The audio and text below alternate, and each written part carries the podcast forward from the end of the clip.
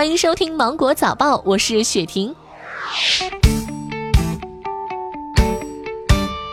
二零二零年央视春节联欢晚会继续采用北京主会场加各地分会场的直播模式，日前已确定在河南郑州、粤港澳大湾区两地设立分会场。另据媒体报道，二零二零年央视春晚主持人大换血，今年春晚主会场由任鲁豫、尼格买提，还有央视主持人大赛评选出来的新人主持人尹颂、张舒悦以及影视演员佟丽娅组成本届的春晚主持团。公安部通报，将试点机动车检验合格标志电子化。群众在办理完成车辆登记检验业务后，可以通过互联网交通安全综合服务管理平台或者交管幺二幺二三手机 APP 来查看下载检验标志电子凭证，车辆不需要再粘贴纸质检验标志了。腾讯 QQ 正式宣布，即日起支持微信直接转账到 QQ，在微信 QQ 钱包官方账号中输入收款方的 QQ 号、真实姓名和转账金额，即可实时转账。目前该服务对转账金额和次数有一定的限制，单笔的转账金额不能超过一千元。每个微信号每个月转出的金额上限为三千元，最多只能给十个不同的 QQ 账号转账。每个 QQ 号每月的转入金额上限为六千元。某招聘机构的调研数据显示，二零一九年全国白领年终奖的平均值为九千五百四十七元，较之前二零一八年的七千一百元有大幅增长。阳光普照式的年终奖现象减少，仅百分之三十三点三能拿到年终奖，而二零一七年与二零一八年的数据分别为百分之六十六点一和百分之五十五点一七。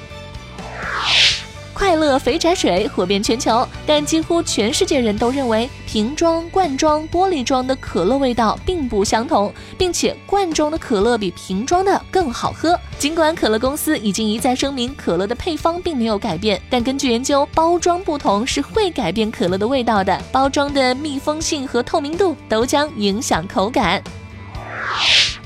当地官员一月十四号证实，在为期五天的扑杀中，南澳大利亚州已通过直升机射杀了超过五千头野生骆驼。当地人称，在干旱期，这些野生骆驼侵占当地水源，干扰居民生活。此前，南澳大利亚州当局宣布将集中扑杀约一万头骆驼，引发大量批评。当地原住民区发言人称，此举是为了保护珍贵的水资源，考虑到幼儿、老人以及本地动植物的生存。美国心脏病学会杂志刊登的一项研究称，每周吃四次以上辣椒的人，可以将心脏病和脑血管疾病的发病率分别降低百分之四十四和百分之六十一。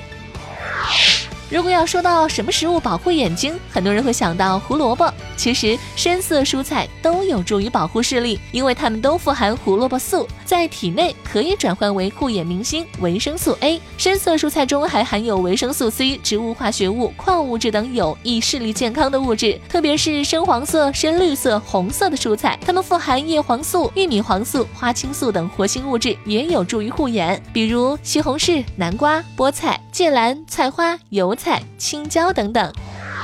好了，今天的新闻就到这里。我是精英九五电台的雪婷，祝你度过美好的一天，拜拜。